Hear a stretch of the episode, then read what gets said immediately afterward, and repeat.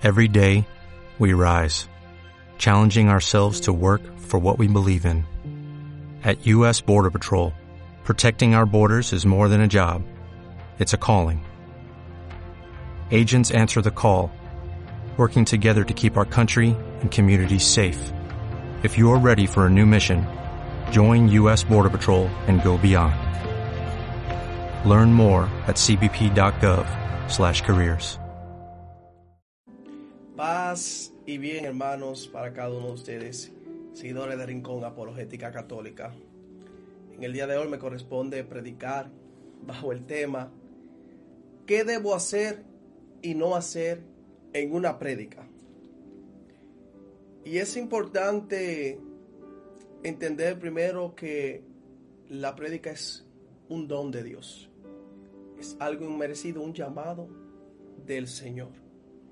A usted que tiene ese llamado del Señor, que todo de una u otra forma estamos llamados a predicar la palabra de Dios, a llevar el mensaje de la buena nueva, este video creo que le puede hacer mucho bien.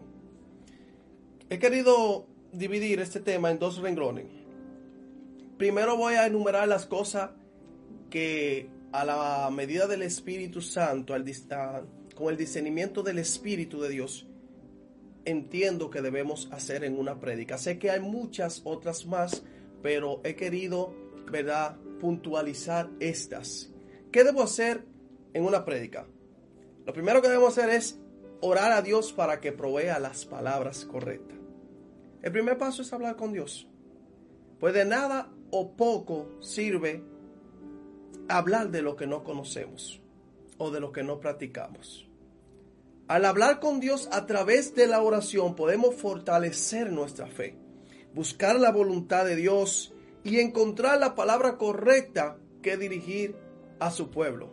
Así como lo hacía el profeta Moisés y todos los demás profetas que siempre hablaban con Dios a través de la oración para luego tener una palabra para el pueblo. Podemos ver Éxodo capítulo 14 versículo 15 Éxodo capítulo 33 versículo 12, Jeremías capítulo 1 versículo 7 al 10, entre otros. Entonces, el primer paso que debemos hacer en una prédica es orar a Dios.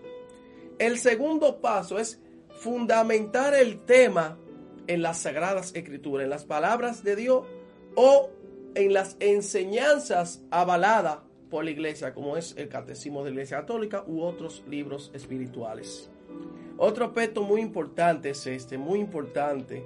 Debemos siempre fundamentar y que nuestro tema vaya avalado por enseñanza eclesiástica. Es decir, que no podemos nosotros en una prédica decir lo que nosotros entendamos que debemos decir por sí. Tiene que estar avalado en la palabra de Dios y en algunos documentos como el catecismo, como las cartas episcopales, ¿verdad? Esto así porque el mensaje siempre debe ir acorde a la enseñanza de Dios para así no caer en el error de predicar falsas enseñanzas concebidas en las mentes de personas que con o sin intención malversan el mensaje de salvación. Una vez he orado a Dios, he fundamentado entonces el tema con la palabra de Dios, entonces me corresponde un tercer punto muy importante que debo hacer una prédica, estudiar el contexto Escuche esto, estudiar el contexto. Luego que ya hemos hecho todo esto, ¿verdad? Vamos a estudiar el contexto. ¿Por qué es importante estudiar el contexto? Porque de esa manera, de esa manera, podemos nosotros identificar el tema central a predicar. ¿Verdad? Que es el paso número cuatro. Pero asimismo también nos sirve para evitar en malas interpretaciones. Sabemos nosotros que hay personas que son especialistas en tomar un texto sacarlo de contexto y utilizarlo de pretexto para desviar la enseñanza en contra de la iglesia. Entonces, debemos estudiar el contexto para entender eh, bien cuál es el mensaje del Señor, en qué momento, en qué, en qué aspecto de la vida el Señor se está pronunciando. El contexto siempre es bien importante. Entonces, estudiar el contexto me ayuda a identificar el cuarto paso, que es el tema central del texto que voy a predicar. Hemos dicho Cosa que debo hacer, orar a Dios, fundamentar el tema en la Sagrada Escritura o enseñanza hablada por la iglesia, estudiar el texto y e identificar el tema central del texto a predicar. Fíjese, esto es algo lógico. Si nosotros no entendemos el mensaje central de lo que queremos predicar, del tema que Dios nos ha regalado, si no entendemos el mensaje central del texto bíblico, tampoco podremos transmitírselo a los demás. Es como dice la palabra de Dios, que nos dice claramente en San Lucas 6:39, ¿acaso puede un ciego guiar a otro ciego? Si yo estoy ciego, no puedo guiar a otro ciego. Si yo no sé el tema central de lo que quiero predicar, tampoco podré transmitírselo a los demás. El quinto paso entonces de las cosas que debo hacer en una prédica es ejemplificar o aterrizar el mensaje con situaciones de la vida cotidiana actual. Esto es muy importante. Fíjense, siempre es bueno y válido utilizar elementos de la vida cotidiana o establecer ejemplos de las situaciones que vayan acorde con el mensaje. Pues de esta manera la prédica se dinamiza, ¿verdad? Cuando usted comienza a utilizar elementos de la vida cotidiana, diaria, la persona comienza a tener un mayor interés, se dinamiza la prédica y muchas personas que tienen un aprendizaje, una inteligencia empírica, entonces cuando usted le habla con cosas sencillas, entienden más. Esto es muy importante, recordemos a Jesús, ¿verdad? Utilizando las parábolas como la del sembrador en Mateo capítulo 13, versículo 1 al 9, la de los talentos, Mateo 25, capítulo 14 al 30, entre otras. Una vez ya ejemplifico, pongo eh, eh, situaciones de la vida cotidiana, entonces el sexto y último paso de las cosas que debo hacer, trascendental, sintetizar o puntualizar el mensaje final. Finalizando la prédica siempre es muy importante realizar una síntesis de los puntos fuertes del mensaje, es decir, la idea central que identificaste allá, ¿verdad? Dejando claro al receptor de mensaje, quien está recibiendo el mensaje, sobre cuál es la enseñanza final del mensaje de salvación compartido.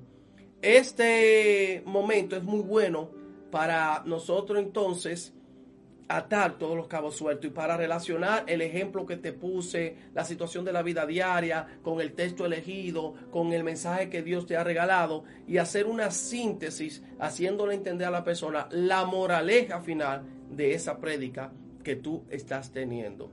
Enfatizando siempre que este mensaje de salvación y que todo lo que suceda a través de él es para honra y gloria de Dios. Todo lo que Dios hace a través de una prédica, conversiones, liberaciones, sanaciones, siempre es y será para la gloria de Dios. Entonces, seis pasos de cosas que debo hacer en una prédica. Orar a Dios. Fundamentar en la palabra de Dios o enseñanza de la iglesia católica, ¿verdad? Estudiar el contexto. Identificar el tema central del texto a predicar. Ejemplificar, aterrizar el mensaje, poner situación en la vida diaria y sintetizar el mensaje. Ahora pasamos al segundo renglón, cosas que no debo hacer en una prédica y que a veces por error, por inexperiencia, la podemos cometer cualquiera, un servidor también. Entonces, cosas que no debo hacer. La primera, hablar de Dios sin hablar con Dios. Nunca debemos permitirnos nosotros hablar de Dios sin antes haber hablado con Él. Pues debemos recordar que solo a través de la oración y con una relación de intimidad con Dios, escuche, una relación de intimidad con Dios, podremos nosotros conocer sus designios perfectos. Hablar de Dios, oiga, hablar de Dios sin hablar con Él, sin hablar con Él, es recordar la anécdota de la carretilla vacía. No importa cuán fuerte suene la carretilla, cuántos sonidos produzca la misma, pues cuando más vacía está, más suena. Nos puede pasar a nosotros lo mismo. Cuando hablamos mucho de Dios, pero no hablamos con Él, no oramos, podemos estar sonando mucho, pero por dentro nosotros y nuestra prédica está vacía. Entonces, debemos entender esto. No podemos nosotros permitirnos hablar de Dios sin hablar con Dios. Primero hablar con Dios. Otra cosa que no debemos hacer en una prédica, escuche, esto es muy importante. Atribuir a Dios cosas que solo están creada en su mente o en sentimiento. Uf, esto sí sucede muchas veces. Muchas veces con o sin intención.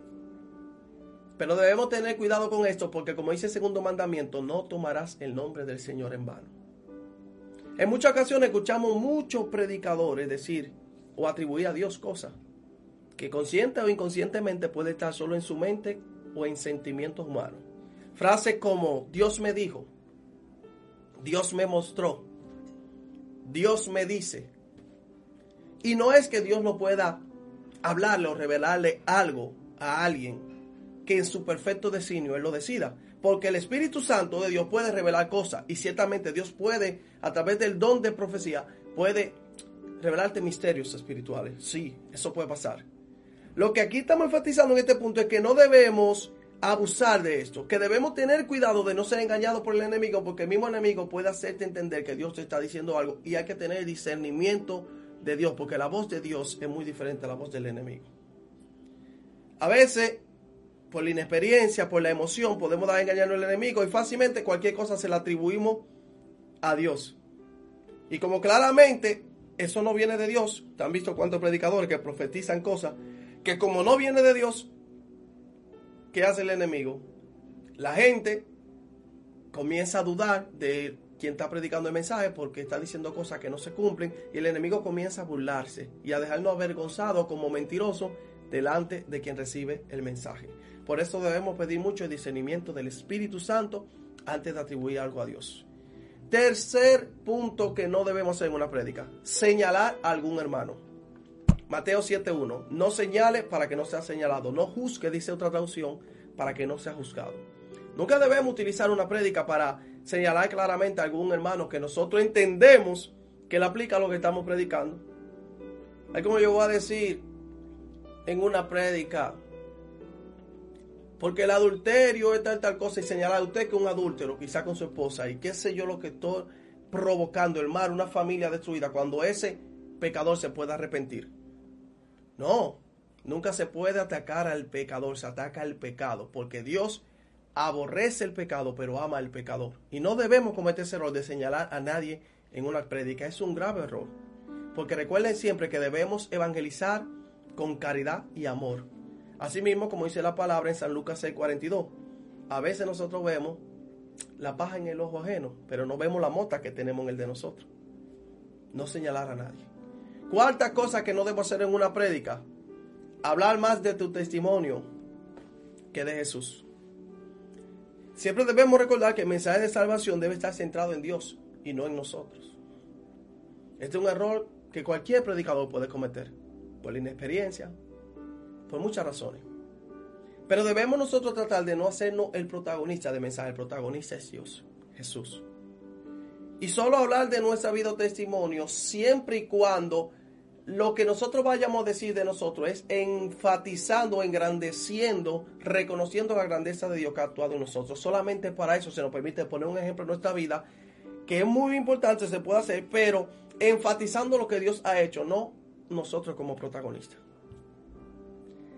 Quinto y último paso que no debemos hacer en una prédica. Atención a este. Abusar del tiempo. Un error muy frecuente es este. Personas que pueden entender, predicadores, que mientras más larga es la prédica, más impactante o mejor enseñanza recibirá el pueblo. Ese es un grave error, pues, pues sí, pues es posible que en lugar de enseñar mucho, el hecho de que la prédica sea muy extensa pueda causar desinterés, cansancio o simplemente que para el predicador sea luego imposible sintetizar el mensaje final de la prédica. Si hablo demasiado, si extiendo demasiado, si se hace muy grande la prédica, puedo causar todo esto. Entonces es importante nosotros entender que debemos tomar un tiempo prudente para el desarrollo de la prédica. De modo que no se vea que se ha predicado para salir del paso muy rápido, pero tampoco que la prédica se convierta en toda una vigilia. ¿Te ve? Entonces, cinco pasos que no debo cometer en una prédica. Hablar de Dios sin hablar con Dios. Atribuir a Dios cosas que solo están quizá en mi mente o en mi sentimiento. Señalar a algún hermano mediante la prédica. Hablar más de mí o de mi vida que de Dios, que de Jesús. Abusar del tiempo. Finalmente, he querido ilustrar un poco sobre este amplio tema de qué cosas debemos y no debemos hacer en una prédica. Sé perfectamente, y lo sé, que hay muchos puntos más a, a destacar en ambos renglones, en lo que debemos hacer y lo que no debemos hacer. Pero quise sintetizar en lo que a la luz del Espíritu he considerado como los puntos más trascendentales para que cada uno de ustedes que tiene el llamado, el don a la prédica, pueda aplicar para lograr un buen resultado a través del ejercicio de la misma. Sin más, paz y bien para todos. Su hermano Ramón Tapia se despide. Bendiciones abundantes.